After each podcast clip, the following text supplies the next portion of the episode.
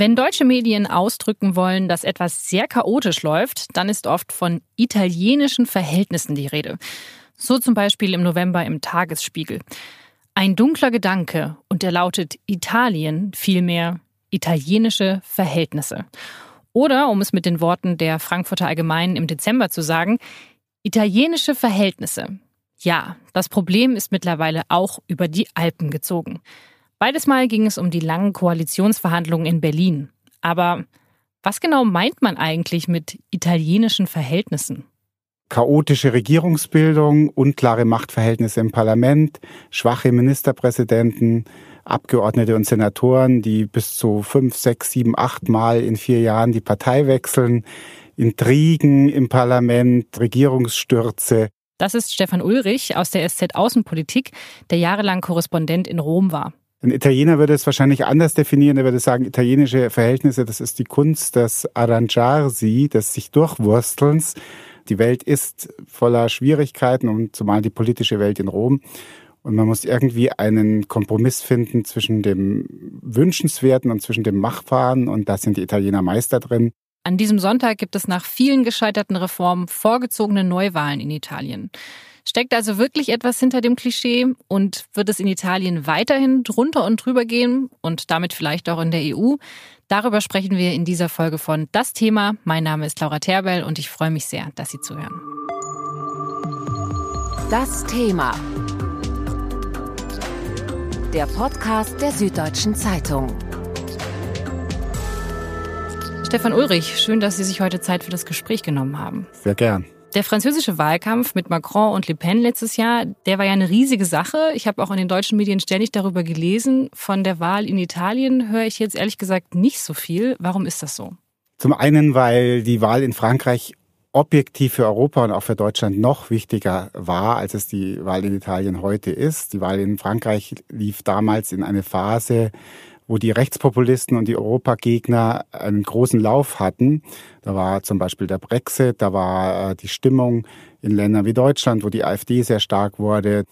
Und in dieser Situation stand Europa so ein ganz bisschen auf der Kippe. Also wenn in Frankreich Marine Le Pen eine Rechtspopulistin, die aus dem Euro unter Umständen auch aus der EU austreten wollte, gewonnen hätte, dann hätte das unter Umständen so den vollen Anstoß gegeben, dass eine Reihe von weiteren Ländern dann auch weggekippt werden. Bei Italien habe ich den Eindruck, äh, haben wir alle uns in Deutschland, vielleicht auch in Brüssel, so ein bisschen einlullen lassen, weil die Legislaturperiode von 2013 bis jetzt, fünf Jahre lang, hat gehalten, was am Anfang vor fünf Jahren keiner vorausgesagt hatte, nach dem sehr unklaren Wahlergebnis. Es gab zwar drei äh, Ministerpräsidenten, aber alle drei kamen vom Partito Democratico, einer äh, sozialdemokratisch verordneten Partei. Die haben mehr oder weniger das gemacht, was Brüssel sich gewünscht hat. Sie haben reformiert, und da hat man sich wohl als Beobachter in Deutschland und anderswo gedacht, das haut schon hin und da müssen wir keine allzu großen Befürchtungen haben. Aber die rechtspopulistischen Kräfte sind ja auch in Italien sehr stark, beziehungsweise sind in den letzten Jahren auch stärker geworden. Eben, also ich halte es für sehr optimistisch bis blauäugig nicht ganz genau auf Italien zu schauen. Ich halte die Wahl in Italien für extrem wichtig für Europa, auch für Deutschland. Italien ist nach dem Ausscheiden der Briten die drittwichtigste Volkswirtschaft, auch das drittgrößte Land der EU. Es ist für die Stabilität der EU entscheidend, dass Italien äh, weiter auf Reformkurs bleibt, auf Stabilitätskurs. Und jetzt haben wir aber plötzlich eine Situation, in der die politische Kraft, die das alles in die Wege geleitet hat, mit großen inneren Mühen, der Partito Democratico, zunächst unter Renzi, dann jetzt unter dem Premier Gentiloni, die liegen bei den Umfragen jetzt so bei 20 Prozent. Bei der Europawahl, bei der letzten lagen sie noch bei 40 Prozent. Das heißt, sie sind fast halbiert worden. Und demgegenüber haben wir zwei Gegenkräfte. Das eine ist das rechtskonservative bis rechtsnationalistische Lager unter Führung im Moment noch von Silvio Berlusconi, der plötzlich wieder da ist. Und das dritte Lager, das sind die Cinque Stelle. Das ist eine Protestbewegung. Und obwohl die in einigen Städten regieren und zum Beispiel in Rom nach allgemeiner Meinung katastrophal schlecht regieren, liegen die in den Umfragen bei ungefähr 28 Prozent vorne. Also eine sehr wirre Gemengelage. Und das führt vielleicht auch dazu bei, dass manche Beobachter sich jetzt im Vorfeld gedacht haben, um Gottes Willen, jetzt warten wir erstmal ab, was da rauskommt, bevor wir da groß in die Berichterstattung einsteigen. Es ist sehr, sehr schwierig von außen das zu beurteilen. Welchen Unterschied kann dann wirklich so eine Wahl ausmachen in diesem Chaos? Eine Wahl kann schon einen großen Unterschied ausmachen. Vor äh, fünf Jahren, da galt noch so eine Mehrheitsprämie. Das heißt, die stärkste Partei oder Parteienkoalition hatte damit automatisch eine starke Mehrheit in der Nationalversammlung. Und damals schafften das der Partito Democratico. Es war aber relativ knapp. Es hätte auch sein können, dass die Cinque Stelle mit Beppe Grillo, dem früheren Komiker und sehr cholerischen Parteiinspirator, dass die die Mehrheit bekommen hätten. Das waren ein paar Prozent hin oder her dann wären die äh, Cinque Stelle ohne jede Regierungserfahrung mit einer bunt zusammengewürfelten Gruppe urplötzlich an der Macht in Rom gewesen und ich weiß nicht, wo Europa heute stehen würde und der Euro. Also Wahlen können durchaus etwas ausmachen und bewirken auch in Italien. Italien wählt drei Monate früher als geplant, und zwar die Abgeordneten beider Parlamentskammern, also Senat und Abgeordnetenhaus.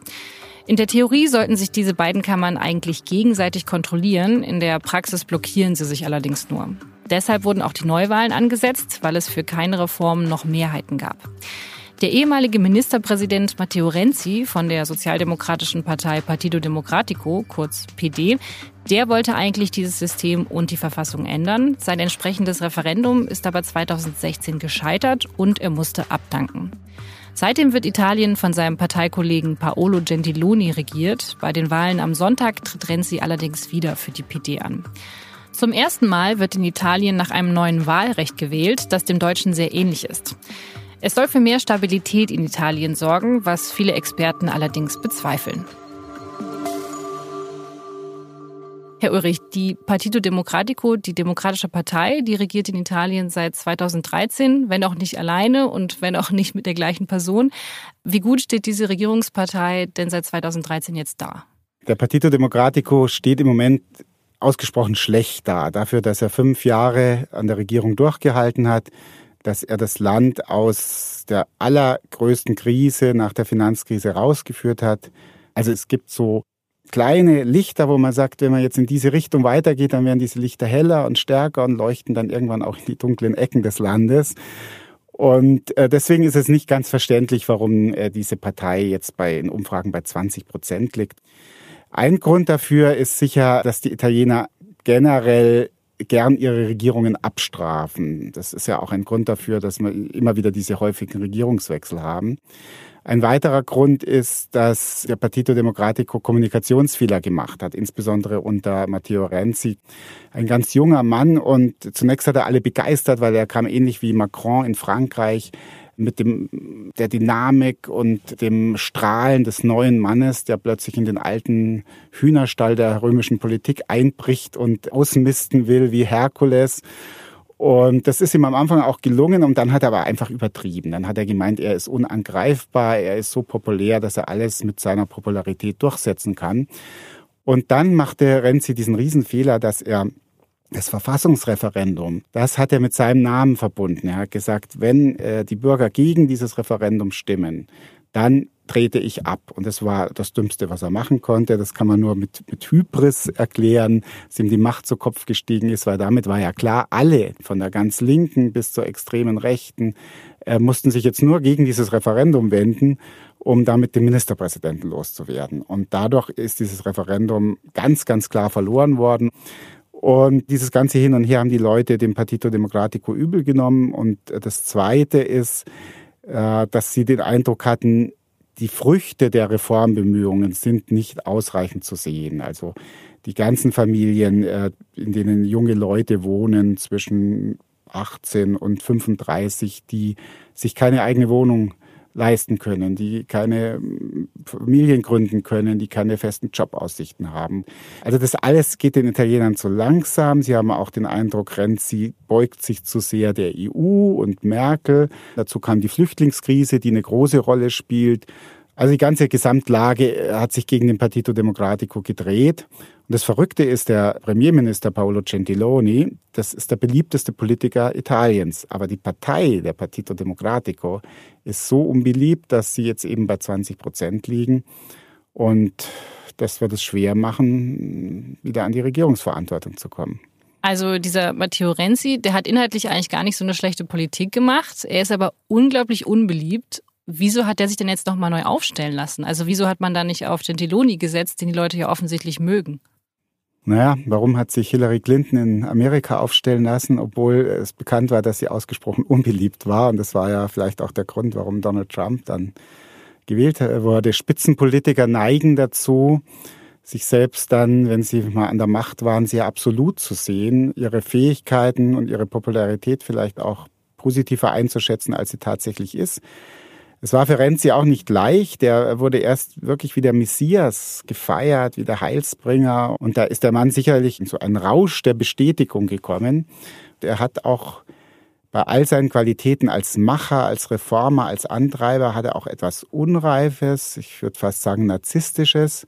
Das unterscheidet ihm von Macron, der sicher auch ein, ein großer Machtmensch ist und sehr viel von sich selbst hält aber der zugleich diese staatsmännische Würde in Frankreich ausstrahlt. Und da ist Renzi nicht so der richtige Mann. Der wirkt immer wie, wie so ein ungeduldiger kleiner Junge, der sagt, wann, wann komme komm ich wieder an die Schalthebel, wann kann ich den Backer wieder steuern, so ungefähr. Und das ging den Italienern einfach auch auf die Nerven, diese Art. Also ich glaube, er ist nicht an seiner Politik gescheitert, sondern an seiner Art und seiner Kommunikation. Eine Figur, die ihr Comeback in der italienischen Politik gegeben hat, ist Silvio Berlusconi. Berlusconi war 1994 mit seiner selbst gegründeten Partei Forza Italia zum ersten Mal Ministerpräsident. Insgesamt war er es viermal und jetzt treibt Berlusconi schon wieder alle anderen vor sich her, wie der SZ-Italien-Korrespondent Oliver Meiler schon im Januar geschrieben hat. Auch Flunkern kann eine Kunst sein, allerdings eine billige. In Italien flunkert keiner hemmungsloser als Silvio Berlusconi. Der frühere Premier ist schon so lange dabei, obschon er nur selten hielt, was er versprach. In der Nacht auf Sonntagmorgen postete er den Italienern und seinen Wählern im Besonderen das neue Logo seiner Partei, Forza Italia. Parteiname in den Landesfarben, wie immer, dazu in fetter Versalschrift und blau unterlegt Berlusconi Presidente. So soll es dann auch auf dem Wahlzettel stehen. Berlusconi Präsident. Der Potenzialis drängt sich auf. Es kann nämlich sein, dass das Innenministerium das Logo verbietet, und zwar wegen irreführender, betrügerischer Werbung. Es ließe sich noch anfügen wegen spöttischer Verballhornung. Berlusconi, 81 Jahre alt, steht selbst nicht zur Wahl, für kein Amt und kein Mandat. Seit seiner definitiven Verurteilung wegen Steuerbetrugs untersteht er einem Ämterbann, Natürlich weiß Berlusconi um den doppelten Hohn in seinem Logo, doch Präsidente klingt nun mal gut. Es klingt nach Chef, nach Patrone, der er einmal war. Vielen Fans reicht schon, dass er wieder da ist und schwadroniert wie ehedem. Berlusconi darf selber nicht mehr kandidieren. Er ist über 80. Wieso funktioniert das 2018 immer noch? Naja, es, es funktioniert ja nicht mehr so gut wie damals. Berlusconi war zeitweise ein, mit seiner Forza Italia eine Großmacht in der italienischen Politik, an der kein anderer vorbeikam. Jetzt hat Forza Italia in den Umfragen so 14, 16 Prozent. Es liegt ungefähr gleich auf mit der rechtsradikalen äh, Lega Nord. Also so stark ist er nicht mehr. Er ist auf seine Kernwählerschaft geschrumpft. Wer sind das? Das ist einmal seine Klientel. In Italien spricht man immer noch viel vom Wählerklientel, also Leute, die sich direkte finanzielle Vorteile versprechen. Äh, von, wenn er gewählt wird, das sind bestimmte Unternehmerschichten, Reiche. Auf der anderen Seite sind es ähm, oft ältere Frauen im Süden, die den ganzen Tag äh, Fernseh schauen und sich begeistern an seinen Auftritten und dass er so charmant ist und dass er ihnen höhere Renten verspricht und kürzere Lebensarbeitszeit und mehr Kindergeld und Abschaffung von Rundfunkgebühren. Es sollen Gebisse kostenlos werden. Es soll Hundefutter steuerbefreit werden, was auch wieder viele ältere Menschen freut. Aber natürlich hat der Mann einen, einen großen Knacks in seiner politischen Karriere. Er ist in Europa, auch wenn die Europapolitiker jetzt so tun, als ob sie ihn wieder aufnehmen, unten durch. Hinter seinem Rücken wird eher über ihn gelacht, als dass man ihn als verantwortungsvollen Politiker anerkennt. Und in Italien ist er, wie gesagt, nicht mal mehr im eigenen Haus, im rechten Lager der unumstrittene Führer.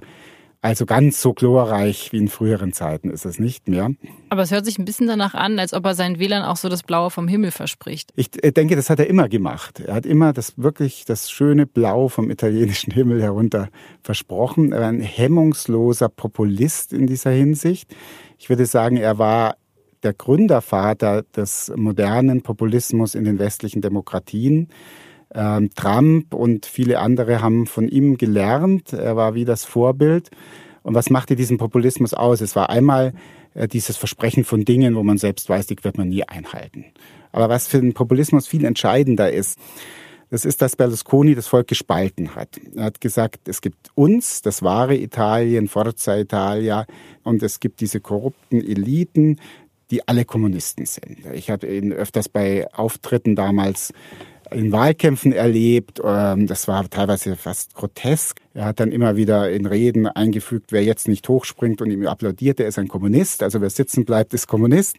Und einmal in Neapel erinnere mich, da hat er dann so angefangen, ich meine, der real regierende Kommunismus hat in der Welt ja genug angerichtet, aber er hat es dann noch äh, übertönt, indem er zum Beispiel gesagt hat, die Chinesen würden äh, kleine Kinder zu Dünger verarbeiten und auf den Feldern ausbringen. Und es wurde also wirklich absurd. Und das hat in einem Land, wo die äh, Spaltung zwischen katholischen Kreisen und äh, sozialistisch-kommunistischen Kreisen immer sehr stark war, hat das schon gewirkt. Das Bürgertum hatte Angst vor einer sehr linken Machtübernahme und empfand Berlusconi dann als Bollwerk dagegen. Und das ist ja Populismus. Ich spalte die Bevölkerung. Ich sage nur, meine Hälfte ist legitim und vertritt das Volk. Das andere sind alles Verräter am Volk. Und das macht Trump heute und das macht Putin. Also Berlusconi war da schon ein geschickter Lehrmeister. Kommt jetzt Berlusconi immer noch mit den Kommunisten um die Ecke oder wer sind die neuen Feinde jetzt im Wahlkampf 2018? Äh, Berlusconi tat sich da ein bisschen schwer, äh, weil eben die Kommunisten leider den Gefallen nicht getan haben, so böse zu sein, wie er sie gemalt hat, die gab es nämlich dann bald praktisch nicht mehr. Und dann hat er einige Jahre so mit dem Antieuropäismus, mit der Eurokritik geliebäugelt, so ungefähr, ich habe toll regiert in Italien und wenn die Früchte jetzt nicht zu sehen sind, dann sind es die in Brüssel und die in Berlin. Und dann war für ihn wohl ein ziemlicher Schock letztes Jahr, wie Macron so deutlich gewonnen hat mit einer ganz klar europapolitischen positiven Botschaft. Und Berlusconi ist ja überhaupt nicht dumm. Er kann Tiefenströmungen in der Bevölkerung fast instinkthaft erahnen und dann in politische Manöver umsetzen. Und also hat er gesehen, da kommt so ein junger Mann wie Macron aus dem Nichts mit einer ganz dezidiert europafreundlichen Bewegung und wischt alle europafeindlichen Kräfte im Land innerhalb von ein paar Monaten vom Tisch. Und das hat ihn sehr beeindruckt. Und nach der Wahl Macrons hat er dann zu seinen eigenen Leuten gesagt, also mit Antieuropäismus kann man keine Wahlen gewinnen. Da kann man relativ stark werden, aber man kommt nicht an die Macht. Und pragmatisch wie er ist, hat er dann, oder prinzipienlos, wenn man so will, hat er den Hebel radikal umgelegt und jetzt inszeniert er sich als das Bollwerk gegen den antieuropäischen Populismus der Cinque Stelle. Also er sagt jetzt, wer Berlusconi wählt, der garantiert, dass die Cinque Stelle nicht an die Macht kommen, dass wir in Europa eine starke Rolle spielen, uns dort wieder stark einbringen können und es hat insoweit Erfolg, als Leute wie Kommissionspräsident Juncker oder wie der Chef der Fraktion der Europäischen Volkspartei, Manfred Weber, der CSU-Politiker, jetzt plötzlich Berlusconi empfangen und umgarnen und sagen, wir stehen hinter Berlusconi, was schon grotesk ist, weil der Mann wirklich eine äh, Gefahr für die ganze EU war mit seiner chaotischen Politik. Mal schauen, wie weit er damit kommt bei der Wahl. Neben der Forza Italia wird die Cinque Stelle, die Fünf-Sterne-Bewegung, wohl die zweite Wahlgewinnerin sein. 2009 wurde die Partei vom Kabarettisten Beppe Grillo gegründet. Heute führt sie der 31-jährige Luigi De Maio an. Seit 2013 ist die Fünf-Sterne-Bewegung im Parlament vertreten und seit 2016 stellt sie die Bürgermeisterin von Rom. Laut Umfragen wird sie 30 Prozent der Stimmen erhalten als Anti-Establishment-Partei. Aber wofür steht sie eigentlich? Zunächst muss man sagen, dass äh, die Fünf-Sterne-Bewegung ideologisch nicht festgelegt werden kann. Das ist der Politologe Batek Pütlers, Parteienforscher an der LMU München. Er sagt, Fünf Sterne will nicht einfach nur anders Politik machen als ihre Konkurrenten, also Korruption bekämpfen oder neuen Schwung reinbringen. Fünf Sterne möchte sämtliche Parteien abschaffen. Und diese Botschaft, die funktioniert vielleicht nur in Italien so gut. Parteien von links, von rechts, von Zentrum, die eine Erneuerung versprochen haben, gab es schon seit mehreren Dekaden. Das heißt auch, dass die Wählerschaft nicht mehr anfällig war für Versprechungen von einer besseren Politik. Und das bedeutet, dass die Fünf-Sterne-Bewegung auch radikaler in ihren Forderungen werden musste. In dem Sinne geht es in dieser Ideologie nicht darum, einfach mal besser zu repräsentieren, besser für jemanden zu sprechen, sondern dass die Bürgerinnen und Bürger selbst für sich sprechen. Stefan Ulrich, die Bürger sollen mehr mitsprechen. Das klingt ja eigentlich erstmal ganz gut, oder? Das klingt gut und ist in Italien sicher sehr berechtigt, weil allein durch das komplizierte Wahlrecht, das den Bürgern nicht ermöglicht, abzusehen, wo ihre Stimme am Ende landet, weil es kann ja sein, dass ihr Kandidat plötzlich von der extremen Rechten zur extremen Linken wechselt oder dass ihre Partei plötzlich eine ganz andere Koalition eingeht als vor der Wahl abgesprochen. Das gibt es ja ständig in Italien. Insofern ist die Gründungsidee äh, durchaus zu begrüßen der Cinque Stelle. Die haben sich auch einiges auf die Fahne geschrieben, was dringend notwendig ist. Einmal der Umweltschutz in Italien, wo vieles im Argen liegt. Äh, zum anderen die, der Kampf gegen die Korruption. Also viele gute Dinge, aber auch einiges Schlechtes. Sie sind nämlich, sie haben das Kind mit dem Bade ausgeschüttet, nämlich die ganze indirekte Demokratie. Der Ansatz der Cinque Stelle ist eher so ein radikaldemokratischer Ansatz, der sagt, diese ganzen Zwischeninstanzen, diese Parteien, diese Ministerien, diese Machtgruppen in Rom, die brauchen wir alle nicht. Die stören nur den unmittelbaren Volkswillen und verfälschen den. Und deswegen machen wir jetzt so eine Art Internetdemokratie. Also wir geben den Bürgern eine Frage, eine Sachfrage oder eine Personalfrage und dann stimmen die im Internet ab und dann wird so verfahren, wie die entscheiden. Das bedeutet aber, dass natürlich die Partei selbst damit wenig programmatisch fassbar ist, weil die Bürger mögen heute für Umweltschutz sein und wenn morgen eine neue Deponie äh, 1000 Arbeitsplätze verspricht, dann sagen sie vielleicht, na, jetzt sind uns doch die Arbeitsplätze wichtiger. Problematischer wird es aber vor allem äh, in dem Punkt, dass sie dann auch über Parteiausschlussverfahren, über den Sturz von hohen Parteikadern per Internet abgestimmt haben. Und Beppe Grillo, der Parteigründer oder Inspirator, ist als früherer Comedian ein sehr, sehr begabter Sprecher, Auftreter, Einpeitscher, Showman. Und wenn dann zum Beispiel Abgeordnete oder Bürgermeister waren, die ihm nicht gepasst haben, sei es, dass sie persönlich gegen ihn aufmuckten oder ihm irgendeine Äußerung nicht gepasst hat, dann hat er einfach seine Anhänger aufgewiegelt im Internet, äh, die Leute rauszuschmeißen. Und das hat natürlich mit unserer Auffassung, unserer Auffassung der westlichen Parteiendemokratie, die an Recht und Gesetz gebunden ist, die auch die Erfahrung in der Politik hochschätzt, die eben so impulsive Entscheidungen, die aus einer momentanen Stimmung in der Bevölkerung rauskommen, eher ein bisschen moderieren will, damit es nicht zu Exzessen kommt. Äh, damit hat diese Art der Regierungsführung natürlich nichts zu tun. Also die Cinque Stelle haben eigentlich schon ganz gut verstanden, was die Probleme sind in Italien, aber ihre Lösung, wie man diese Probleme angehen kann, war ich so die völlig falsche. Genau. Und sie regieren jetzt ja auch in Rom, also sie stellen die Bürgermeisterin in Rom und das funktioniert ja nicht besonders gut, aber trotzdem entzaubert sich diese Bewegung ja. überhaupt nicht. Woran liegt das? Das ist für mich äh, das größte Rätsel. Bürger von links bis rechts sagen, wir hatten viel, äh, viele schlechte Bürgermeister. Aber so eine schlechte Bürgermeisterin hatten wir noch nie. Also man kann überhaupt nicht sagen, dass es in Rom und der Racci transparenter, effektiver, bürgerfreundlicher oder sowas geworden ist. Die äh, Signora Racci selbst wirkt immer wieder völlig überfordert, hat offensichtlich ihre Verwaltung nicht richtig unter Kontrolle. Und dass das die Leute nicht mehr abschreckt, finde ich persönlich jetzt mal von außen betrachtet gespenstisch. Aber offenbar haben die Altparteien oder die alten Kräfte die Leute so enttäuscht, dass es noch eine ganze Weile der erneuten Enttäuschung bedarf, bis ein Teil der Bürger merkt, also diese Cinque Stelle sind es auch nicht. Wir haben ja vorher schon darüber gesprochen, wir haben in Italien sehr, sehr viele Probleme, die man jetzt angehen müsste. Wieso denken denn dann so viele Wähler, dass die der 31-jährige Luigi De Maio ohne politische Vorerfahrung, dass der die lösen kann? Einmal natürlich, weil er 31 Jahre alt ist. Also besonders leiden im Moment ja äh, die jungen Italiener unter der Gesamtsituation. Und die sind natürlich sehr anfällig für Parolen einer Partei, die sagt, wir räumen alles Alte weg, wir machen einen 31-Jährigen zum Ministerpräsidenten, dass die Jungen wieder eine Chance bekommen und wieder in Italien bleiben können. Das ist ja wunderschön in der Theorie, nur fehlen die realistischen Konzepte dahinter. Aber das ist sicher ein Grund, warum die Cinque Stelle äh, populär sind. Ein anderer ist, ist, dass ihre Politiker und ihre ganze Kommunikation, die ganz stark auf Internet setzt, auf äh, auch Massenveranstaltungen mit Beppe Grillo, der ein großer Showman ist, dass die Jugendliche anspricht und junge Leute anspricht. Und Altparteien, sagen wir mal wie Berlusconi mit seinem zur Maske gelifteten Gesicht und seinen alternen Witzen, der kommt natürlich bei jungen Italienern nicht mehr an. Aber jetzt gibt es ja gerade eben dieses Schreckensszenario, dass die Cinque Stelle mit den vielen jungen Protestwählern mit der Lega Nord oder der Lega aus dem rechtspopulistischen Rand koalieren und wir dann eine absolute eurokritische Protestkoalition sozusagen haben. Wie realistisch ist denn dieses Szenario? Also rein von den Stimmen ist es gut möglich. Dagegen spricht aber, dass die Cinque Stelle bisher immer gesagt haben, wir koalieren mit keiner Altpartei.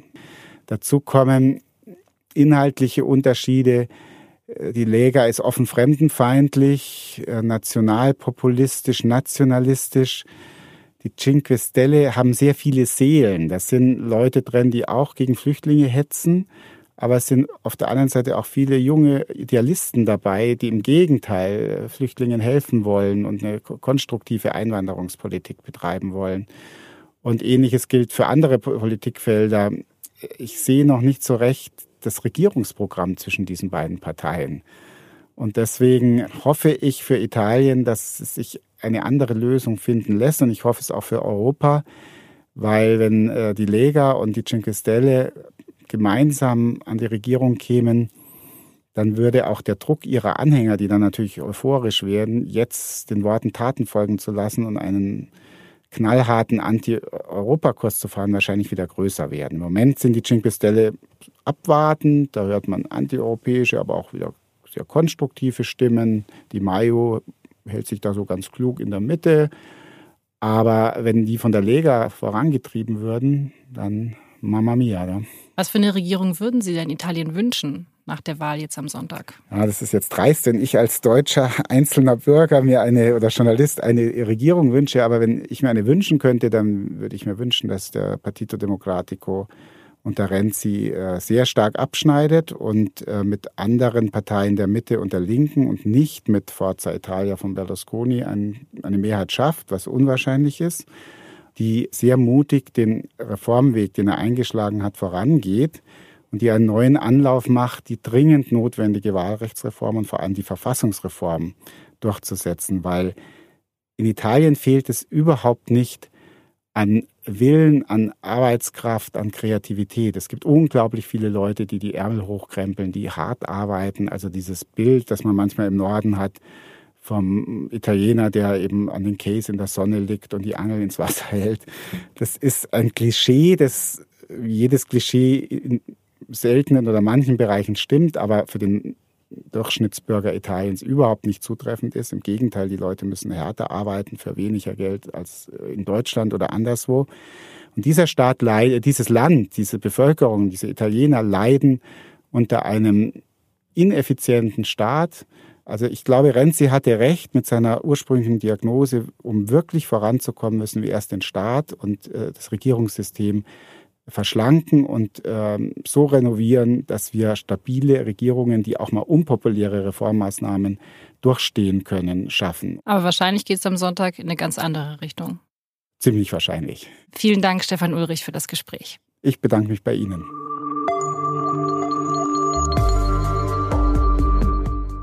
Das war das Thema für diese Woche vor der Wahl in Italien am Sonntag. Ich hoffe, wir konnten ein bisschen Ordnung in das politische Chaos Italiens bringen. Ich wünsche Ihnen noch eine gute Woche und ich hoffe, dass wir uns am kommenden Mittwoch wieder hören. Unser Podcast, der erscheint nämlich immer Mittwochabends. Wie Sie unseren Podcast abonnieren können, dazu finden Sie alle Informationen unter sz.de-podcast. Wenn Sie Anregungen, Ideen oder Kritik für uns haben, dann schreiben Sie uns doch eine Mail an podcast.sz.de. Ich freue mich auch immer über Themenvorschläge oder kommentieren und bewerten Sie diesen Podcast auf iTunes. Das Thema wird produziert von Vincent Vitus Leitgeb und von mir, Laura Terberl, und ich bedanke mich ganz, ganz herzlich fürs Zuhören. Bis nächste Woche.